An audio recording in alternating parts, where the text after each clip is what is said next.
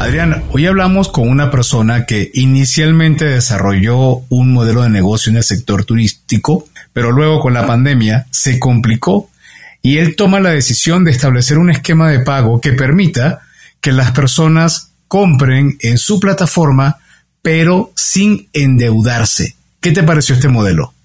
Ha sido una plática muy interesante con Rodolfo Valdés, cofundador de Axify, una empresa que maneja el modelo, como bien dices, de Save Now, Buy Later, con, con el cual tú puedes ir aportando poco a poco para llevarte el bien que decidas al final de pagarlo. Es una forma de automatizar, de regularizar ¿sí? los pagos sin necesidad de endeudarte y de pagar intereses. No te lo puedes perder aquí en Cuentos Corporativos.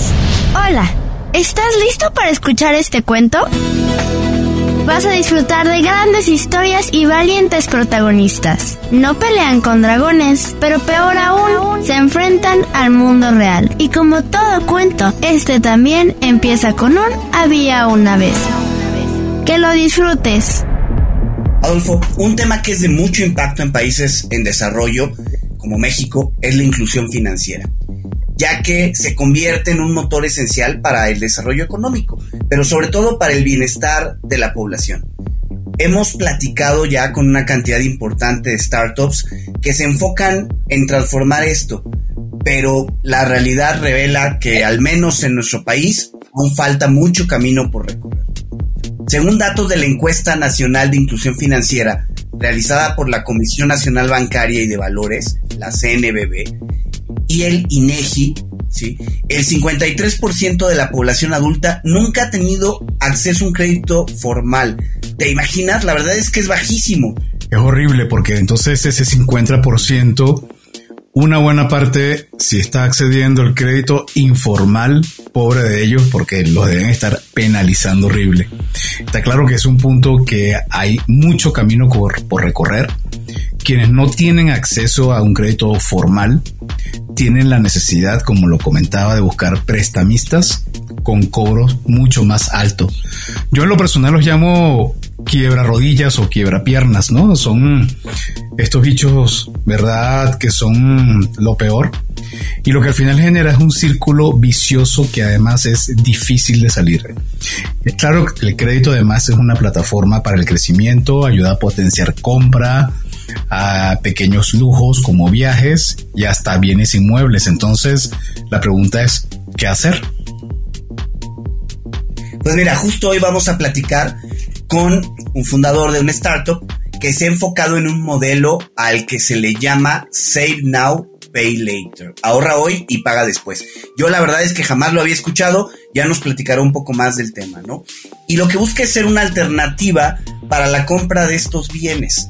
Así que iniciemos como siempre con nuestras palabras mágicas. Había una vez un joven mexicano que estudió administración de negocios en la Universidad Iberoamericana, para luego hacer un MBA en el MIT School of Business en Suiza.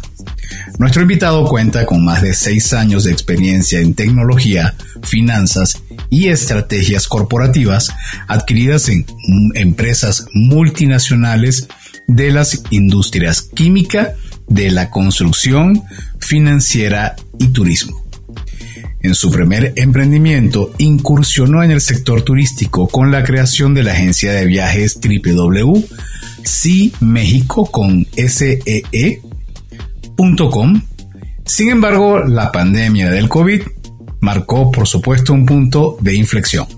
Rodolfo Valdés es cofundador junto con su socia Sofía Robles de Axify, una plataforma de software as a service, SaaS, pionera del modelo Save Now, Buy Later. Axify nace en diciembre del 2020 como un sistema de prepago que permite a los consumidores adquirir productos o servicios con la flexibilidad de realizar pagos graduales, eliminando la carga de deudas e intereses. Recientemente, Axify ha recaudado 1.300.000 dólares en 2023 con el apoyo y respaldo de Alpha Impact 8 y Avalancha Ventures. Definitivamente algo que tenemos que escuchar. Rodolfo, bienvenido a Cuentos Corporativos, un gusto tenerte con nosotros. ¿Cómo estás? El gusto es mío. Eh, feliz de estar aquí con ustedes y poder platicar con su audiencia. Muchísimas gracias, Rodolfo. Oye, y queremos comenzar conociendo un poco más de ti. Ya platicamos de la parte curricular, un poco de tu experiencia por diferentes eh, giros, pero platícanos, fuera del trabajo, fuera de Axify, ¿quién es Rodolfo Valdés? ¿Qué te gusta hacer cuando no estás pensando en este modelo tan interesante que nos platicabas de Save Now, Buy Later? Ya, buenísima pregunta. Pues mira, es cuando eres emprendedor es difícil dejar de pensar en el problema que estás resolviendo, ¿no? Pero cuando, cuando me doy el lujo y eso son, o sea, procuro los fines de semana hacerlo, eh, me gusta dedicarle mucho tiempo a mi familia. Tengo, estoy felizmente casado y tengo dos hijos, eh, un hombre, una mujer y una y un hombre, eh, chiquititos. Entonces está muy divertido y les dedico su tiempo. También soy apasionado de los deportes, me encantan los deportes de aventura, escalo montañas, ando en bicicleta, compito en carreras, eh, me gusta salir a la naturaleza y pues sí soy una persona bastante disciplinada en temas de deporte. afortunadamente mis papás desde chiquito me los inculcaron y pues soy una persona de rutina que diario, casi diario hago ejercicio y los fines de semana pues me echo, me voy a andar en bicicleta o cosas más eh, al aire libre que despejen mi mente, ¿no? O sea que eres de mi bando. Seguramente los fines de semana te vas a la montaña. Últimamente lo he comentado mucho en mis redes. Me gusta irme al, al, al, desierto de los leones y caminar lo máximo que pueda. No sé, llegar a caminar por lo menos una hora y media me llena de tranquilidad el silencio, pocas personas, un par de perritos, gente manejando bicicleta. ¿Te gusta ese tipo de rutina? Justamente al desierto de los leones voy los, los jueves a las 5 de la mañana, los sábados a las 6, domingos a las 6. Termino de andar en bici y me regreso. No hay nadie, bosque espectacular al lado de la Ciudad de México. Eh, vale la pena ir y que lo conozcan porque hay muy poca gente para el paraíso que tenemos ahí. Totalmente de acuerdo contigo. Y Rodolfo, en tu historia personal hay todo un tema relacionado al mundo corporativo, industrias, de la parte de construcción, química. Cuéntanos un poco de, ese pasado tuyo y, cómo, cómo llegaste ahí y cómo saliste de ahí también. Ya, es buenísima pregunta. Mira, yo estuve en, trabajé en bueno, en varios grupos, uno Invex Banco, padrísima empresa. Después me moví a Caluz, que Caluz es la holding de Mexiquem, que hacen tubos de PVC, Elementia, materiales de construcción y Banco B por más. Eh, ahí, pues la verdad aprendí muchísimas, muchísimas cosas. Estoy súper agradecido con estas dos empresas. Eh, y siempre estuve como muy relacionado tanto en el banco como en Caluz como que en la parte de ventas, este, en Caluz empecé en Investor Relations con Mexiquem y como que éramos cuatro por cuatro, ¿no? Nos llamábamos, hacíamos de todo.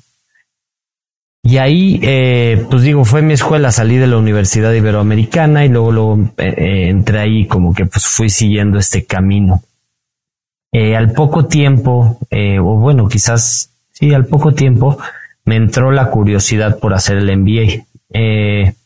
Y empecé a hacer pues todo este proceso que es dificilísimo y la aplicación y los exámenes que tienes que hacer muchas veces eh, si no te salen a la primera. Total, apliqué ya estando en Caluz y me aceptaron en dos de las top universidades del mundo y me decidí ir por hay un School Business en Suiza. Eh, ahí me invitaron a una entrevista y me enamoré del lugar eh, me trataron súper bien y es una escuela muy boutique de 90, 90 estudiantes por generación. Eh, y estando ahí, eh, normalmente, pues como que te van dando cursos y vas aprendiendo, pero también te están capacitando para entrevistas o cosas de trabajo que vayas haciendo. Afortunadamente, al ser tan chiquita la universidad, eh, como todo en Suiza es chiquito, pero muy bien hecho, pues tenías acceso a todos los profesores, podías comer con ellos, la universidad tenía un restaurante que todos los días nos daban de comer ahí. eh, muy rico, por cierto. Eh, y entonces nos, nos daban la parte de podernos sentar con los profesores. Cuando yo me, me siento con el Dean, que en este caso se llamaba Ralph, era alemán, y en, una poco una plática para la carrera me dijo, oye Rodolfo, si tú tanto quieres emprender, yo te aconsejo que no tengas un plan B. No puede haber un plan B en la maestría, no puedes salir a buscar chamba en la maestría.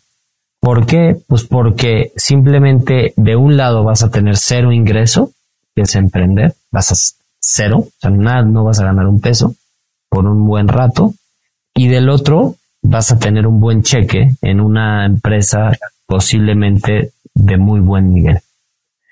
Entonces es ahí cuando digo, me trago la saliva y digo, pues órale, pues, pues, si así lo dice, así es. Y es como me aventé a emprender saliendo de la universidad. El camino no ha sido fácil, no es fácil. Eh, imagino que muchos ya lo saben, pero es muy emocionante y tiene muchas cosas muy divertidas, tiene mucho aprendizaje. Tienes que estar el día a día, entonces como que te mantienes ocupado. Diría que lo más difícil de todo siempre son, la decisión es dificilísima y el, el, inicio, ¿no? El primer año a lo mejor es bastante, bastante difícil. Entonces, es así como entré al corporativo, salí del corporativo y me animé a emprender.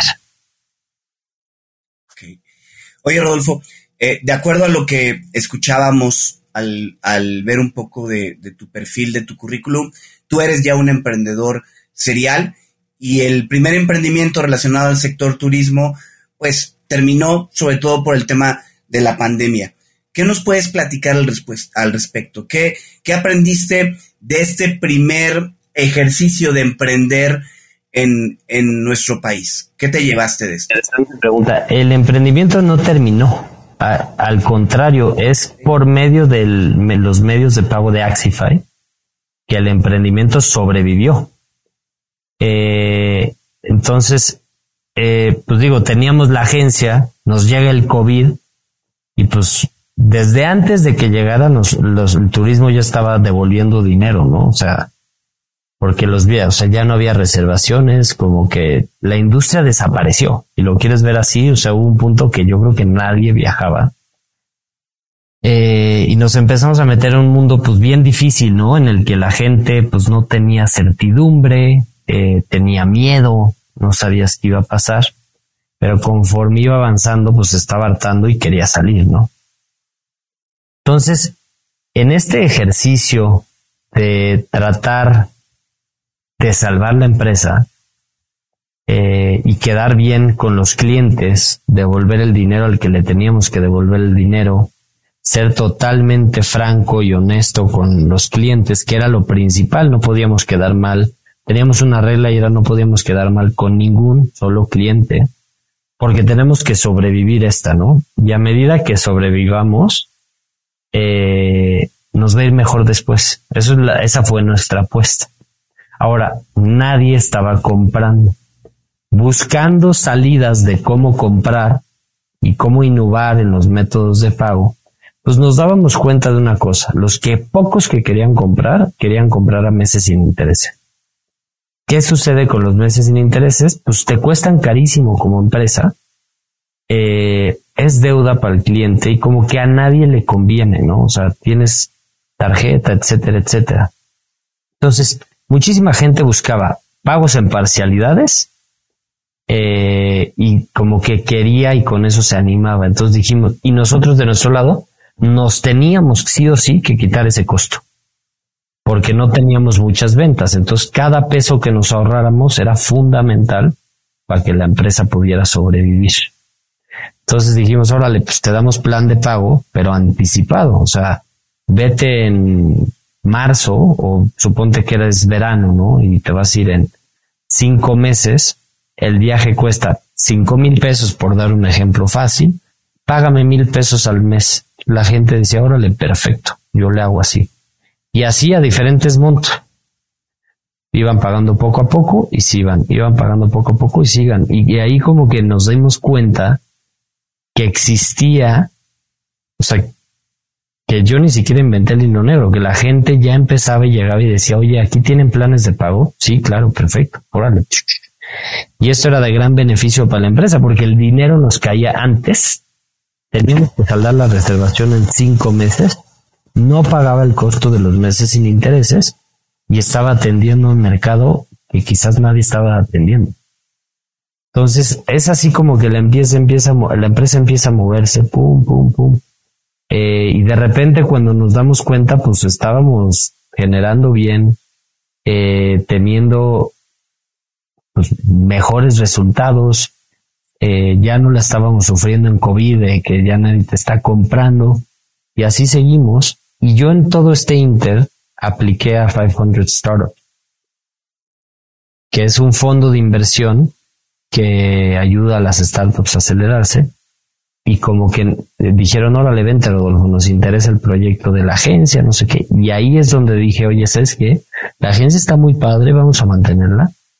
Pero el negocio va a estar en hacer un método de pago donde todas las empresas puedan administrar este, este sistema de apartado en el que la gente puede ir pagando poco a poco.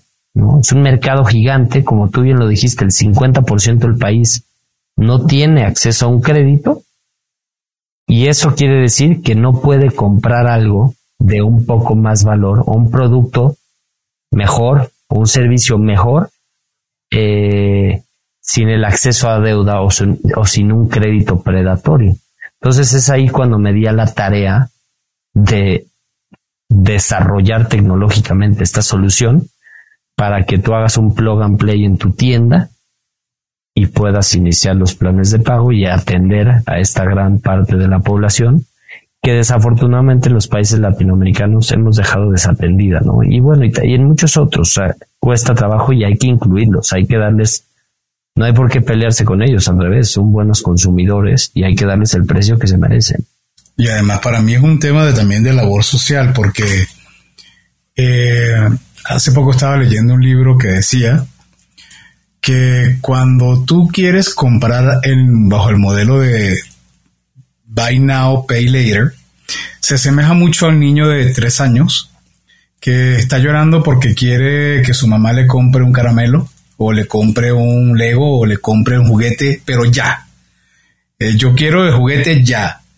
Y la mamá le explica, no, pero hay un momento, ahorita no hay dinero o no lo necesitas, lo que sea. Pero bueno, es normal, uno podría decir que un niño de tres años tenga esa reacción. Pero cuando un adulto de 25 o 30 años, en la edad que tenga, compra algo y dice, ah, pues lo quiero comprar ya, indistintamente si voy a tener los medios para pagarlo a futuro y me endeudo, está tomando básicamente la misma reacción que el niño, solamente que está llenándose de deudas por algo que probablemente no sabe si va a poder pagar después.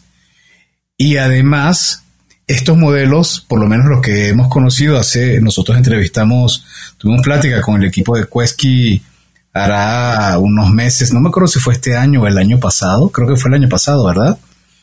Y creo que sí. Y revisando las tasas del CAT de Quesky es de 500%, o sea, casi 500%. Es una cosa absurda. Eh, entonces, para mí es lógico que si en una educación financiera se puede, lo que pasa es que yo estoy muy a favor del modelo y ojo, a mí no Axify no me está pagando ni nada por el estilo, pero es que yo soy, yo estoy en contra de las deudas, o sea, me parece que es un daño muy peligroso que se hace a las personas si no tienen la educación financiera correcta para saber en qué momentos endeudarse y bajo qué tasas y bajo qué periodos, etcétera.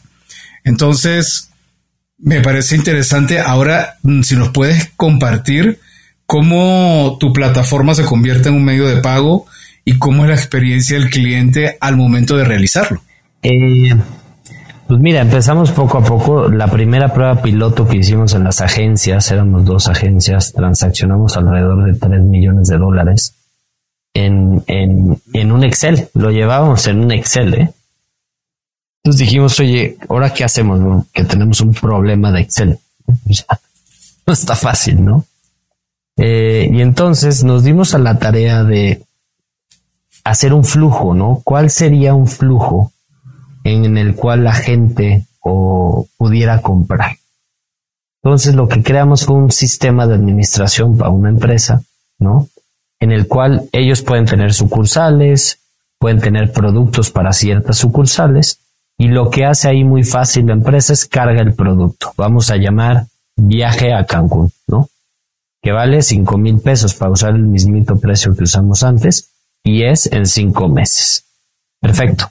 Ese, ese código, ese viaje arroja un código QR ese código QR lo puede leer cualquier celular, smartphone, y te lleva a hacer un login, ¿no? Entonces, Rodolfo Valdés toma la foto del QR, hago mi login en dos simples pasos, WhatsApp, email, eh, perdón, teléfono, email, eh, y me dice, oye, para este viaje de Cancún tienes que pagar mil pesos.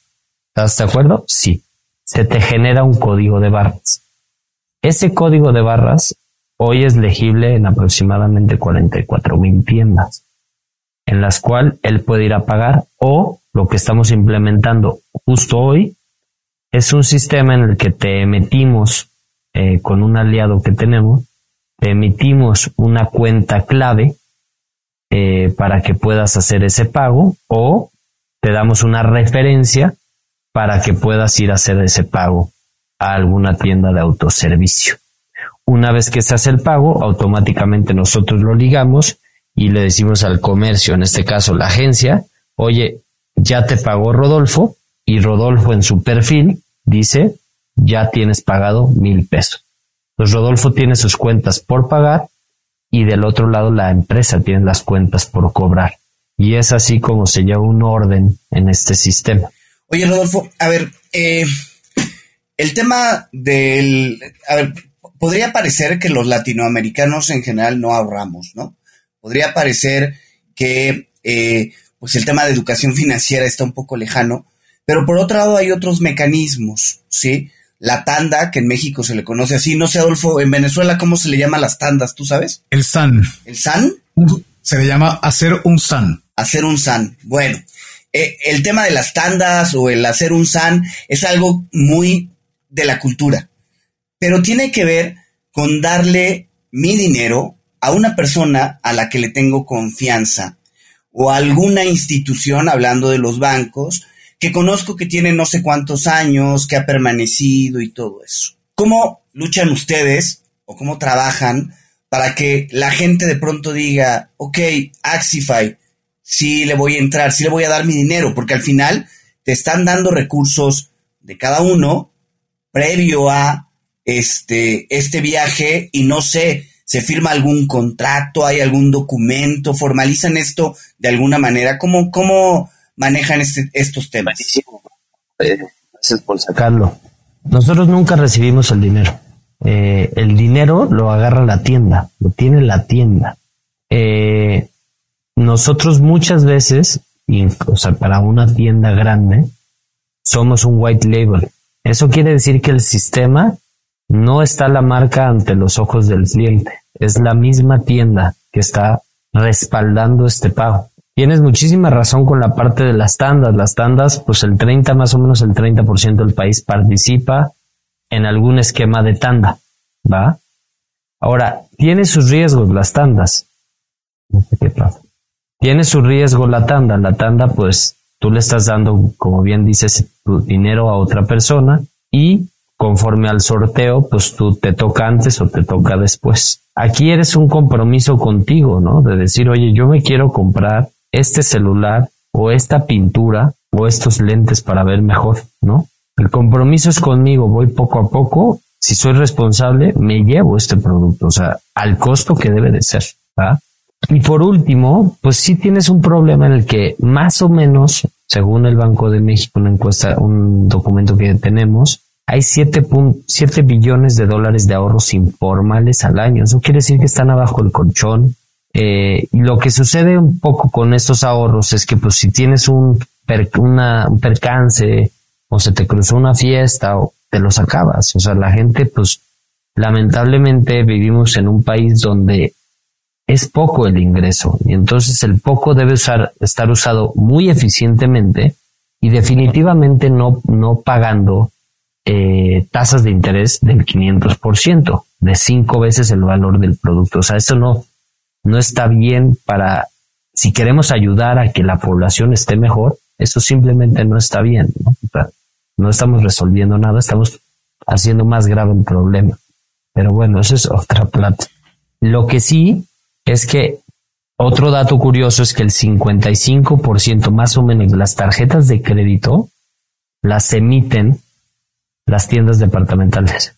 Entonces, ahí es donde leí y dije, oh, mira, pues los clientes sí confían en la tienda, en, las tiendas en las que usan sus cosas, sí confían.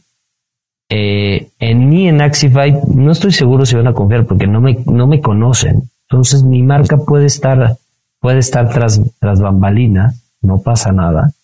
Simplemente aquí el propósito, independientemente si mi marca o no, es dar acceso y ayudar a que todos puedan tener un producto o un servicio de calidad al precio que se merecen. Entonces nosotros le damos el white level a la tienda y la marca es la que, la tienda de la marca es la que respalda eso. Nosotros nunca agarramos, nunca tocamos el dinero. Entonces ustedes le entregan a la tienda el software que permite gestionar ese prepago. Es correcto. ¿Y qué pasa si alguien en un momento dado no puede seguir eh, pagando su compromiso. Ah, buenísimo punto. Pues mira, hay la, la, la tienda es la que pone la regla, ¿no? Entonces, hay tiendas que te dicen, puedes no pagarme dos veces, o sea, dos quincenas. Los planes pueden ser semanal, quincenal o, o mensual. Generalmente es quincenal porque empata con la nómina, ¿no? Pero puedes pagarme dos quincenas. Si no, puedes dejarme de pagar dos quincenas y luego ya te empiezas a poner al corriente. Si no me pagas, eh, pues cancelo el, plan de pagos, porque pues yo también tengo aquí un producto que tengo que salir a vender. O sea, como que no es justo para ninguno de los lados, ¿no? Esa es una opción. La otra opción es que el usuario diga, oye, ya no puedo y cancela el producto. Ahora, ante esto, hay eh, posibilidad de que el comercio penalice. De decir, oye, pues mira, yo te guardé el producto este tiempo, vamos a hacer, vamos a hacer que tengamos eh, esta penalización. ¿De qué sirve la penalización? No sé qué está pasando, perdón. ¿De qué sirve la penalización? Pues de que el comercio eh, o el cliente sigue caminando para enfrente. Dice, oye, pues me van a penalizar con X cantidad, mejor termino de pagar, ¿no? Rodolfo, suena muy lógico y la verdad me encanta el modelo, pero yo estoy seguro que no todo debe ser um, un camino de rosas y seguramente te encontraste con muchísimos problemas a resolver con tu modelo. ¿Me puedes decir cuáles fueron y si en algún momento incluso llegaron a poner en riesgo la posibilidad de que Axify siguiera o no operando? No me respondas ahora, nos vamos a un corte y al regreso tenemos tu respuesta. Ya regresamos.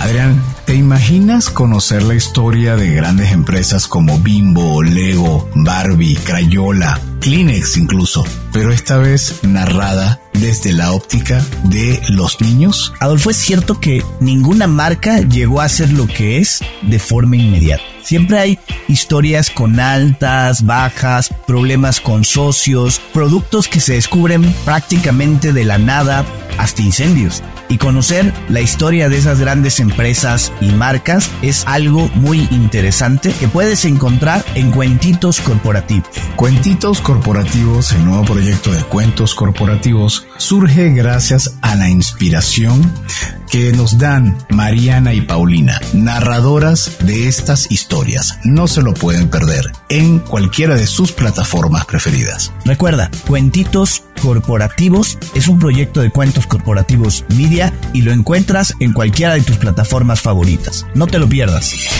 Y bien, Rodolfo, antes de irnos a corte, te consultaba que seguramente se han encontrado con diferentes dificultades Mm, seguramente alguna de ellas puede ser que los hayas puesto en aprietos y que haya visto, se hayan visto tentados a posponer o a incluso poder cerrar el negocio. No sé, tú nos contarás, ¿algo así ha sucedido? ¿Cuál fue el principal o los principales problemas que han confrontado? Yo creo que en general para muchos eh, founders, uno de los principales problemas es el acceso a capital. Cuando nosotros estábamos levantando dinero, estaba muy fuerte el auge del Buy Now Pay Later. Tan fuerte que como que a nosotros no nos creían tanto. Eh, veníamos con una misión un poco mucho más de impacto, de en verdad resolver un problema, eh, atendiendo al 50% de la población que está desatendida. Eh, y, y con algo que las empresas o los comercios Quizás muchas lo usan, o sea, las grandes sí tienen algún plan de apartados, ahí llenas una hojita o algo así, pero nada con tecnología. Eh, pero sin duda las grandes cadenas, un par sí tienen. Eh, y entonces como que la integración hacia el producto nos estaba costando mucho trabajo, ¿no? O sea, como que, oye, ¿quieres integrar esto? Nuestra primera prueba fue con tarjetas de crédito, imagínate eh, el error, el tiempo que perdimos ahí, porque al final de la tarjeta de crédito lo mandan meses sin intereses y pues, ni le importa, ¿no? Vuelve a la tienda. Eh, entonces, como que ahí no, nos estaba costando mucho trabajo mover la rueda, girar la rueda, nos estábamos quedando sin recursos. Y como que hubo un enero, me acuerdo perfecta la fecha, 5 de enero, estoy cuenta que empezó a sonar la caja y como que hasta dije, pues mira, cayó algo, este, vamos a ver. Y de repente, otra vez, y otra vez, y otra vez. Y ahí como que empezó a, despegar, ¿no? Pero yo creo que ese fue un reto bien importante. También del otro lado tengo, pues, hubo retos con los, al principio, con quiénes éramos el equipo, quiénes éramos los socios. Eh, la verdad es que la gente te ve con un poco de recursos, bajas, bajas dinero y pues como que dicen, oye, aquí te vendo este, las tazas, ¿no? Con el logo de tu empresa y, y se te acercan eh, otras personas que quieren hacer esto y pues eres joven, no entiendes. Eh, y, y, y, entonces empiezas a lo mejor a gastar un poco de más. Pero, pero sin duda, si hoy veo para atrás, pues cualquier persona que trabajó en el equipo en su entonces ayudó en algo, ¿no? Le aprendimos algo y, y ayudó, pero esto significó que quemamos dinero un poco más rápido. Eh, al final, la que la persona que es mi socia, mi cofundadora, es Sofía y es mi esposa al mismo tiempo. Entonces es una dinámica interesante. Eh, Somos dos. Pero también tengo la misma, también tengo la misma situación. Tengo una startup y mi cofundadora es mi esposa. Pero hay, exacto, pero hay mucha confianza, eh, pusimos las reglas claras de horarios de trabajo, horarios de familia, etcétera, etcétera. Y ha funcionado súper bien, ¿no? Eh, y, y, bueno, pues... Me vas a pasar el secreto porque a mí, a mí no me ha funcionado tan bien. nos despertamos a las 5 de la mañana y de repente, oye, no se te ocurre tal cosa. Oye, y sacamos los laptops y nos ponemos a trabajar a las cinco y media de la mañana en la cama y de repente nos damos cuenta y son las 8 Así que no, nos vas a pasar la receta. Claro, con muchísimo gusto. Hay que poner horarios, horarios de familia, horarios de hijos, horarios de, de fin de semana, y así te vas y como que es más claro, ¿no? O sea, ya en la cama no se habla de, de, trabajo, como que hay áreas en las que sí, áreas en las que no, y listo, porque ahora home office, ¿no? Y entonces pues, no puede estar todo el día enganchado, ¿no? O sea, hace un desgaste. Haces bed office. es correcto. Entonces, pues claramente es un reto, ¿no? El reto del personal es bien fuerte. Cuando no tienes recursos, aún más fuerte. Eh, y bueno, la parte de levantada de lana también es bien difícil. No sé si esta ya la, ya la, ya la platiqué, pero igual estaba el auge de los buy now pay todos con el crédito. A nosotros no nos pelaban, no, no teníamos tanta atracción hasta que empezamos a hablar con fondos eh, que entendían el problema, ¿no? O sea, fondos de, bueno, un fondo americano, pero liderado por mexicanos, Alpha Impact 8, y Avalancha Ventures, que nos, ellos nos fueron dando seguimiento desde que empezamos, como que llegaron bien temprano, eh, y, y, al principio vamos a cerrar con una, una ronda con otra empresa, y esa empresa se echó para atrás y cambió toda la movida de todo, entonces se pospuso, más difícil, eh, y bueno, pues ahí le seguimos dando hasta que Avalancha vio la atracción y dijo, oye, pues esto ya me empieza a interesar, o sea, como que ya se movieron las fichas. Sí, sin duda hay un tema de trabajo y hacerlo bien y generar eh, ventas, tienes que generar ventas porque si no, pues no jala.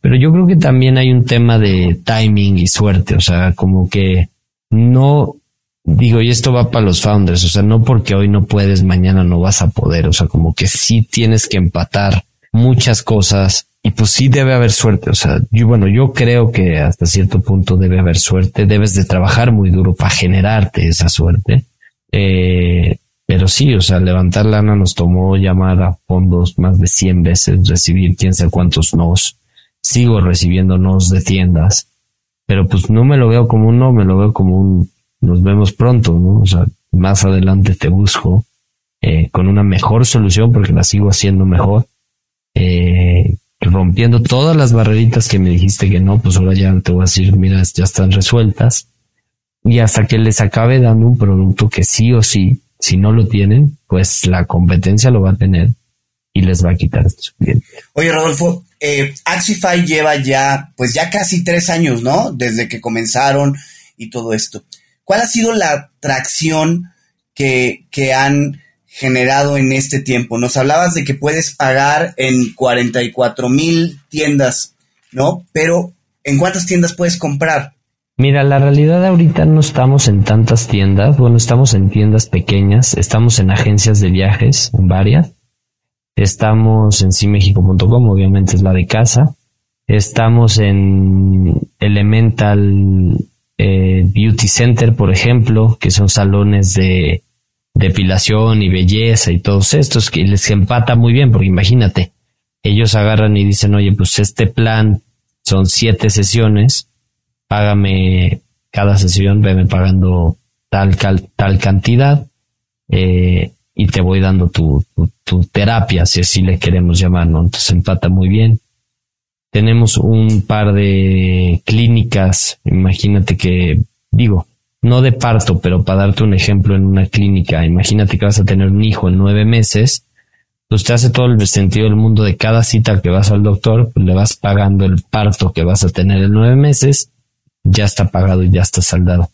Estamos corriendo implementaciones que hoy, a la fecha de hoy, si me invitas en otro capítulo, con gusto te digo quiénes son, que no puedo mencionar porque tenemos contratos firmados, eh, NDAs en los que no puedo mencionar nombres todavía, pero pronto lo van a ver definitivamente en alguna de las cadenas que, todos pues, utilizamos algún día u otro. De esas que, que dicen que tienen los mejor precio del mercado o algo por el estilo. Pues podría ser de eso, podría ser de lentes, quizás de pinturas, eh, etcétera, etcétera, ¿no? Sabes que hace, hace unos meses atrás entrevistamos a, al CEO de Maybe. Maybe es, no sé si la, la ubicas. No muy bien, pero cuéntame. Mira, no tiene mucho que ver teóricamente con tu startup, porque es una startup de sexualidad. Es, ellos armaron una comunidad y de esa comunidad tienen, eh, tienen en, su marketplace N cantidad de juguetes sexuales, pero adicionalmente tienen todo una política orientada a lo que es la educación sexual, pero vista de una forma realmente divertida, profesional, eh, de buen gusto, bien llevada. Tienen un podcast que está increíble, un video podcast. Eh, el manejo de sus redes sociales está wow. Y te comento todo esto porque creo que el paralelismo que haría con tu empresa es que hay un elemento de educación financiera que está bollante en México de una manera increíble y ahí hasta ver, hasta cierta preocupación tengo, ¿no? Porque hay muchos que se llaman ahora coach financieros, que yo sabré que tener cuidado siempre de quién vas a pedir la asesoría. Pero a lo que quiero llegar es que Si cada vez más personas entendieran las ventajas que tiene poder planificar su compra, de manera que tú dices, bueno, yo me quiero comprar un coche. Y bueno, ¿y a quién no le gustaría que puede pedir un crédito y que te den el coche en una semana? Pero si por otro lado puedes aguantarte 10 meses a que te den el coche o, no sé, dos años si se quiere, pero vas a tener un coche de X nivel, no te vas a endeudar, no vas a tener que pagar 90% o 40% del sobrevalor del coche, etcétera.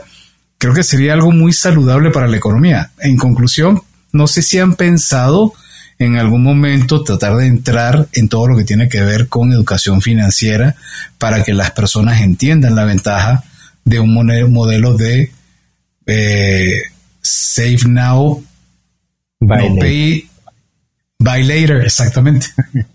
Sí, mira, es buenísimo punto. Yo creo que lo tenemos que hacer pronto, eh, porque sin duda es un tema que muchos abordan, pero no a profundidad y, no llevado a, en un lenguaje coloquial. O sea, sigue siendo complejo el CAT, entender el CAT, ¿no? Sigue siendo complejo eh, entender la tasa de interés a lo mejor para muchas personas. Y hay términos que son complejos. Entonces yo creo que lo tenemos que llevar a un nivel más coloquial, eso sin duda.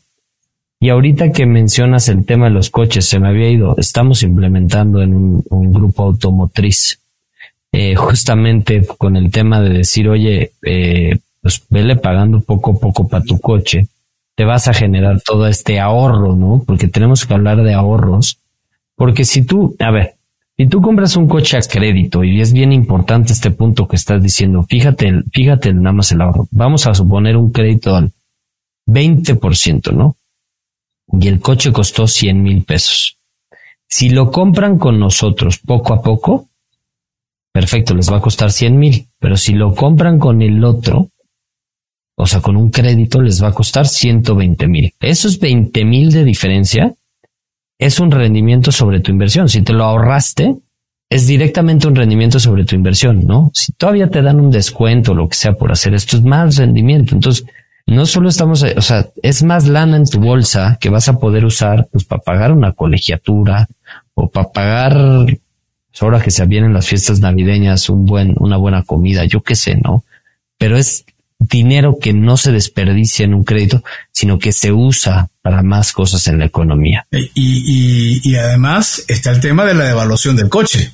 Porque lo malo es que cuando te dan el coche y apenas sales de la tienda, ya el coche perdió, eh, no sé, 15%, 10% su valor. O sea, y a eso súmale lo que le estás agregando en tasa de interés. Eh, yo, por eso, por donde lo vea, lo que pasa es que, bueno, como te lo dije al principio, yo soy soy enemigo del crédito mal utilizado y creo que lo utilizamos muy mal. Es correcto, es muy fácil utilizarlo mal. O sea, no es culpa quizás del que lo da, es muy fácil utilizar mal el crédito. Y todo esto es lo que tenemos que poner en un contexto para educar y para ayudar y para, de verdad, entre todos, porque solos no podemos, una realidad, resolver el problema. O sea, tienen que estar involucrados los comercios, tienen que estar involucradas las entidades que dan crédito, tenemos que estar eh, involucrados los que andamos dando soluciones. Todas las nuevas fintechs que estamos saliendo tenemos que tener un nuevo compromiso hacia los consumidores y es un esfuerzo de todos el que va a sumar y va a ayudar a cambiar esto, porque como dices, el, el crédito mal utilizado, bien utilizado, pues no es malo, ¿no? Sí te ayuda a, a resolver una necesidad o ciertas cosas, ¿no? Es el problema cuando te mega endeudas con tus tarjetas, y andas ahí divirtiéndote, pues, pues, vienen consecuencias, ¿no? Y las consecuencias de estar, de caer en el buró son muy, muy graves. O sea, no quieres estar en el buró de crédito. Eso es un hecho. Nunca. Porque te cambia el futuro. Y no vale la pena jamás cambiar el futuro por, como decías, por tener un dulce hoy. O sea, pones en riesgo el futuro por tener un dulce hoy. Y eso jamás vale la pena. Rodolfo, a ver, hemos estado platicando mucho de los beneficios del lado del consumidor que decide aplazar un, un este, placer inmediato, por llamarlo de alguna manera, para tenerlo después. Pero un jugador aquí muy importante tiene que ver con el comercio, ¿no? Que es el que habilita o el que pone todo esto. Y el comercio compara, pues, el, el modelo de negocios que ustedes tengan, que seguramente les interesa generar algo de dinero, ¿no? Lo compara con otros medios de pago. Y a lo mejor en una tarjeta estará pagando, no sé, 2.5, 3%. Eh, si paga meses sin intereses, pues ya se irá a un plazo mucho, a un pago mucho mayor dependiendo del plazo. ¿Cómo compara ese costo que tiene el comercio hoy con otros medios de pago, con un Buy Now Pay Later, que ahí desconozco cuánto paguen, ¿no? ¿Cómo compara con lo que Axify propone y, cómo lograr que se vuelva atractivo para que los comercios lo pongan en su cartera de medios de pago, por llamarlo de alguna manera? Eh, muy, muy, muy, muy buena pregunta. Mira, nosotros inicialmente tratamos, y este es un camino de emprendedor, de cobrar una suscripción, ¿no? Porque es, un software. Eh, y hay un término que un amigo mío de la maestría de la India me explicó y me dijo, oye, es que si tú no estás en los flujos de dinero, ¿qué quiere decir esto? Pues cuando una tarjeta de crédito desliza por 100 pesos, él le paga al comercio 97 pesos, ¿no? y se queda tres, ¿no? Digo, dependiendo la tasa, pero nada más por poner el ejercicio. Nosotros no estamos en los flujos de dinero porque nunca tocamos el dinero. Entonces, nuestra primera versión fue hacer un software. As a service, cobramos una suscripción mensual por tienda. Perfecto. Cuando empezamos a hablar con las cadenas grandes, nos dijeron, oye, no, no, no, no.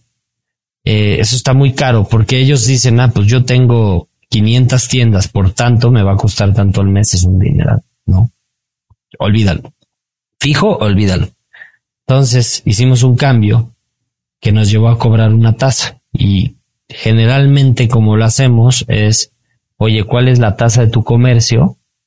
Te empato ahí, nos empatamos igual. Ahora, hay un reto bien fuerte y estamos muy cerca de poderlo cambiar, que y esto es gracias a uno de nuestros consejeros, que él dice, oye, pues si tú ves con el banco, al fin y al cabo es una transacción, ya no me tienen por qué cobrar porcentualmente de la transacción, o sea, pues son 3% es 3%, ¿no? Eh, pero pues la, si la transacción vale mil o tres mil, ¿por qué me vas a cobrar más? Es una transacción. Lo que queremos llegar ahorita es poderte cobrar por decirte algo, 10 pesos por transacción, independientemente del monto. Sí, no va a ser a través de tarjeta de crédito, obviamente, porque eso lo, lo controlan puntos de venta que yo no, pero sí puedes hacer una, una, un camino muy dinámico, muy atractivo por pagos SPAY o por pagos referenciados.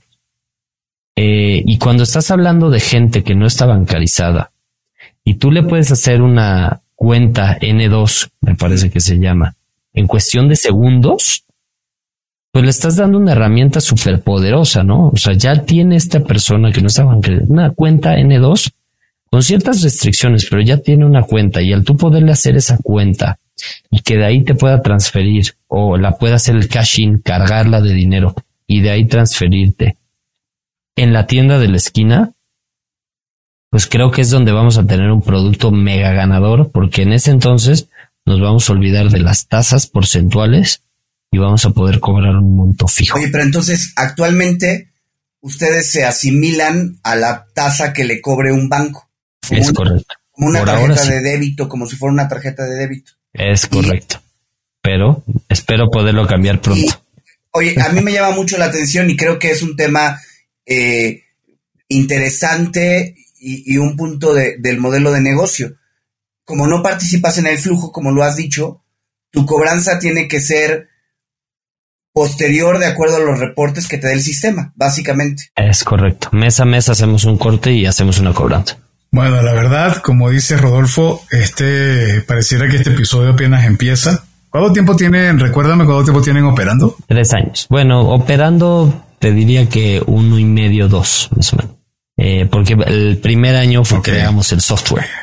Que eso nunca acaba, pero... ¿Hay alguna similitud que hayas eh, visto en algún otro país que tenga un modelo similar? Mencionaste la India, puede ser. Hay, mira, el tema de las tandas, lo dije, eh, si le diste, le está dando muy, muy bien al clavo. El tema de las tandas, pues como dijiste, en Venezuela existe, en Perú, en India, todo, como que en todas partes se llama diferente, pero existe. El modelo Save Now Buy Later ha tenido varias variaciones a nivel mundial. Eh, ha tenido, me parece que en Singapur con Sugar, en Estados Unidos con eh, eh, ay, ahorita me, me acuerdo de no, eh, ahorita me acuerdo del nombre. Eh, y otras varias eh, diferentes marcas que ha salido. Ahora, el modelo como salió allá, básicamente han existido como tres modelos. El mío, que es como que en el punto de venta le cargo, precargo el dinero, ¿no? El de, y el otro que es en la wallet, Tú depositas el dinero, la wallet lo administra, te da un rendimiento y luego compras el producto. Son como las dos vertientes a nivel mundial de lo que está existiendo en el modelo de Save Now Buy Later. Ahora, ¿cuál va a jalar y cuál no? No estoy seguro. Yo lo que veo en México es que un sistema de wallet en el que te bancarizo al 100% y tú le depositas es bien difícil y está muy difícil porque al cliente le cuesta el 30% de impuestos eventualmente, ¿no? O sea, ya lo estás bancarizando, ya estás teniendo sus ahorros. La realidad es que eso es un reto bien fuerte, o sea, como que alguien que gana tan poquito, como que empezarle a dar esto, pues es difícil, ¿no? Entonces, como que son las dos variantes. Eh, ahora, yo esta la veo muy, muy sencilla y ya estamos o sea, porque es un software. O sea, al ser un software me puedo ir a todo el mundo en cuestión de, digo, faltan los recursos y el apetito y todo, ¿no? Pero, pero no, no, es, no estoy ahorrando dinero. Y la captación de dinero, pues está regulada, necesitas cumplir con en mil cosas, es muy delicada, es muy, muy delicada. Hemos visto crisis armarse por, por temas de esto, ¿no? Entonces, pues sí, o sea, hoy tienes unas SOFOMs o fintechs que están dando crédito que eventualmente yo pienso que tienen que tener más regulación, ¿no? Ya vimos varios quebrantos de varias cosas, debe haber más regulación. El ahorro está muy regulado. Yo aquí doy un software y la empresa es la que lo administra. Entonces esto me permite crecer, me permite ser dinámico, me permite muchas cosas que no me meto en temas de eh, bancarios, porque son temas bancarios son temas muy delicados que tienen sí o sí que cumplirse con la regla, con las reglas que, están hoy puestas para poder participar en esos negocios. Pues la, la contra que se me ocurre, Rodolfo, es que compites contra pues un modelo de administración que muchas de estas tiendas tienen de llevar en la libreta, ¿no? La cuenta y de cómo van y de todo esto, ¿no? O sea, hoy, hoy en realidad esa parecería ser tu competencia más relevante, ¿no? ¿O no es así? Sí, la, sí, la libretita o el papelito que arrancan y dicen, Rodolfo ya pagó el 10%. Pero ¿qué pasa si se te pierde ese papelito, no? O sea, como que, ¿dónde quedó esto? ¿Quién sí, quién no? O sea, como que le estamos dando seriedad al asunto, darle una herramienta a ambos lados eh, para que la puedan ver eh, y sobre todo la empresa pues empieza a dar más confianza, le generamos la recurrencia, ¿no? Tiene el capital de trabajo positivo, que esto es buenísimo, le aceptas al 100% de los clientes, o sea, no hay de que llegas a comprar eh, con los Buy Now Pay Laters y hoy no te aceptaron tu compra. Bueno, pues es que, bueno, igual y afortunadamente no te la aceptaron, ¿no? Pero pero aceptas al 100% porque es natural, eso es lo que debería, es el deber ser, ¿no? O sea, yo, yo poco a poco y me compro esto, ¿no? Entonces no alimentas, no alimentas el, el Rodolfo que quiere, el niño chiquito que quiere la paleta hoy, hoy, hoy, ¿no? Entonces, poco a poco. Así es. Bueno, Rodolfo, te, deseamos mucha suerte. Una pregunta más sobre tu negocio es cómo ves a Axify los próximos cinco años. Uy, buenísima pregunta. pues mira, me gustaría verla en varios países, implementada en muchísimas tiendas y en verdad ayudando a resolver un problema de fondo, eh, que es el acceso a productos y servicios de calidad al precio que debe de ser, ¿no? Eh, sí creo que ahí vamos, vamos en buen camino y pronto lo empezaremos a ver en muchas, muchas más tiendas. Y la bola va a empezar a girar. Eh, tengo un amigo que dice que el destino te pone donde te mereces y yo creo que si obras bien y tu objetivo es bueno y ayuda a la gente, debería ser, deberíamos pararnos donde debemos y en verdad ayudar a resolver un problema que yo creo que no solo está en Latinoamérica, está en muchas partes. Pensemos en los migrantes de Estados Unidos, ¿no? No están en el sistema americano, no tienen acceso a crédito en el sistema americano.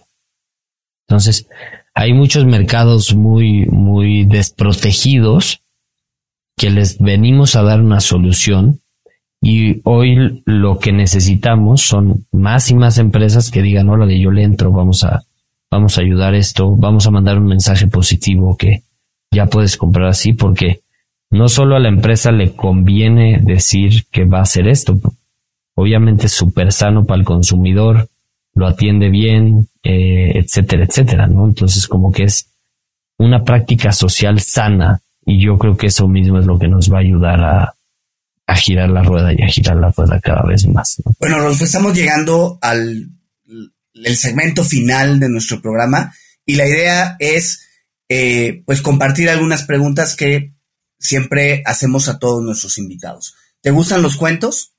Sí, sí me gustan los cuentos. Tengo uno que le leo a mis hijos todas las noches, que se llama Ixchel, Ixchel y su melena, eh, que lo escribió un amigo mío que descansa en paz y luego su hermana, Alejandra Mijares, le dio, lo puso en color y lo dejó padrísimo. Es un cuento maya. Eh, y se lo leo a mis hijos, les encanta. Perfecto. ¿Y algún libro eh, en general Puede ser de la parte de negocios, puede ser de literatura que tú pudieras recomendar. Pues mira, eh, sí, hay muchos muy padres. Eh, yo afortunadamente tuve un suegro que igual descansa en paz, que me enseñó mucho de una persona y me recomendó un libro a leer para aprender de él, que es el libro de Churchill, que de hecho lo tengo acá.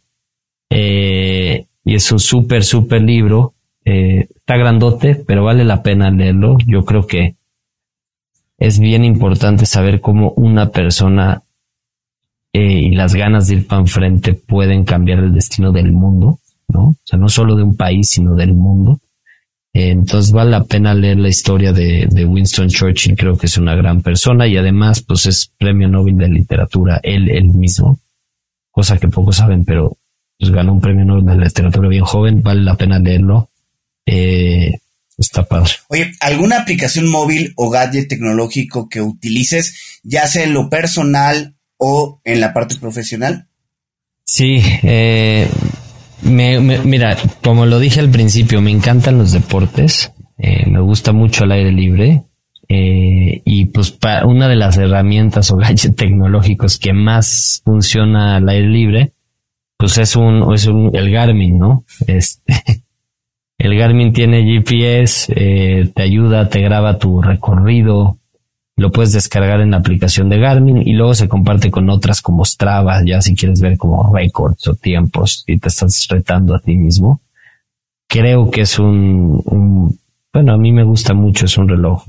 Pues ya se volvió lujoso, pero sigue siendo sport, casual. Eh, yo diría que ese es como el gadget tecnológico que más uso quitando el celular, ¿verdad? Que luego estamos amarrados a él. Eh, Rodolfo, dos o tres emprendedores o empresarios latinoamericanos que mm, tú consideres que vale la pena seguirles la pista por lo que han ido construyendo?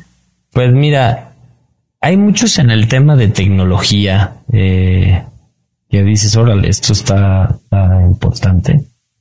Justo estuve con su hermano, con uno que su hermano en una boda en fin pasado y le dijo, oye, pues tu hermano está top, ¿no? Y se llama Javier Velázquez. él hizo una empresa que se llama Resuelve tu deuda y recientemente le cambiaron el nombre a Bravo. Eh, ya están en muchísimos países, este, igual es una persona deportista, creo que vale la pena seguirle ahí, está, está interesante lo que están haciendo.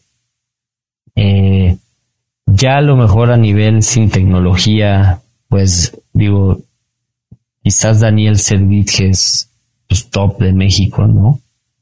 eh, con todo lo que ha hecho de pan, la, la, la, marca Bimbo y todo esto, pues es un tema de logística impresionante. Están metidos en fintech, están metidos en mil, mil cosas. Creo que vale la, pena igual seguir ahí.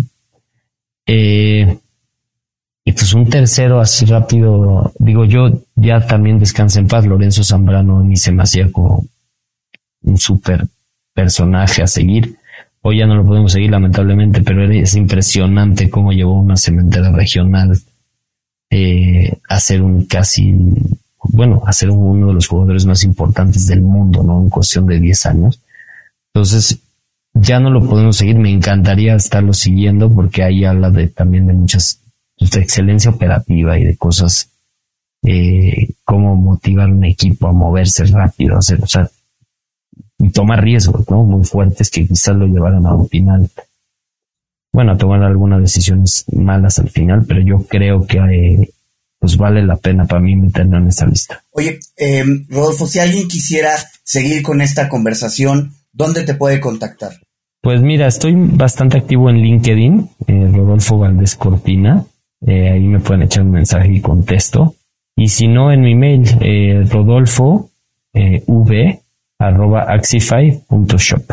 Axify.shop, ¿no? Para que tomen nota, los, que, los que gusten. Y bien, Rodolfo, un mensaje final para quien te ha estado escuchando y que sea, seguramente ha recibido inspiración, eh, quizás orientado sobre todo al sector de los emprendedores, que es de donde tú vienes y donde has recibido muchas alegrías, pero seguramente también bastantes dificultades. ¿Qué les dirías? Pues mira, los emprendedores que escuchan, pues eh, entender que si todos pasamos por malos momentos, buenos momentos, es una montaña rusa. Creo que así es, o sea, no hay de otra. Solo queda pues ánimo, aferrarte, hacer ejercicio sin duda creo que ayuda entender ese dolor cuando sufres, cuando haces ejercicio. Creo que es parecido a lo que duele emprender.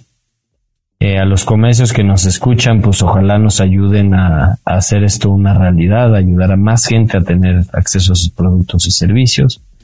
Y pues a los que están eh, escuchando y quieren emprender o quieren, pues ahí, pues digo gracias por escucharnos y les puedo ayudar en algo. Ahí tienen mi correo, encantado de, de recibirlos, echarnos una plática o lo que sea. Rodolfo, pues de verdad, muchísimas gracias. Ha sido una plática muy interesante y gracias a ustedes por escucharnos. Si les gustó este episodio, no duden en suscribirse en su plataforma y sobre todo calificarnos con cinco estrellas. Te vamos a invitar a que sintonices Cuentos Corporativos Radio a través de la señal digital de Radio Mex, la radio de hoy, todos los martes y los jueves de 8 a 9 de la noche, hora de la Ciudad de México, en www.radiomex.com.mx. Recuerda suscribirte en nuestro newsletter, donde vas a conocer un poco más de nuestros invitados y sus recomendaciones. Tienes que ir a cuentoscorporativos.substack.com y ahí suscríbete. Y como siempre decimos, las empresas, sin importar su origen, razón de ser o tamaño, tienen todas algo en común. Están hechas por humanos. Y mientras más humanos tienen, más historias que contar. Y todo cuento empieza con un había una vez. Nos escuchamos en el próximo episodio. Muchísimas gracias, Rodolfo. Gracias, Rodolfo. Gracias por habernos acompañado en esta historia. Esperamos que te haya gustado y que te inspire para combatir los dragones que enfrentas en tu aventura emprendedora. Nos vemos en el próximo episodio de Cuentos Corporativos.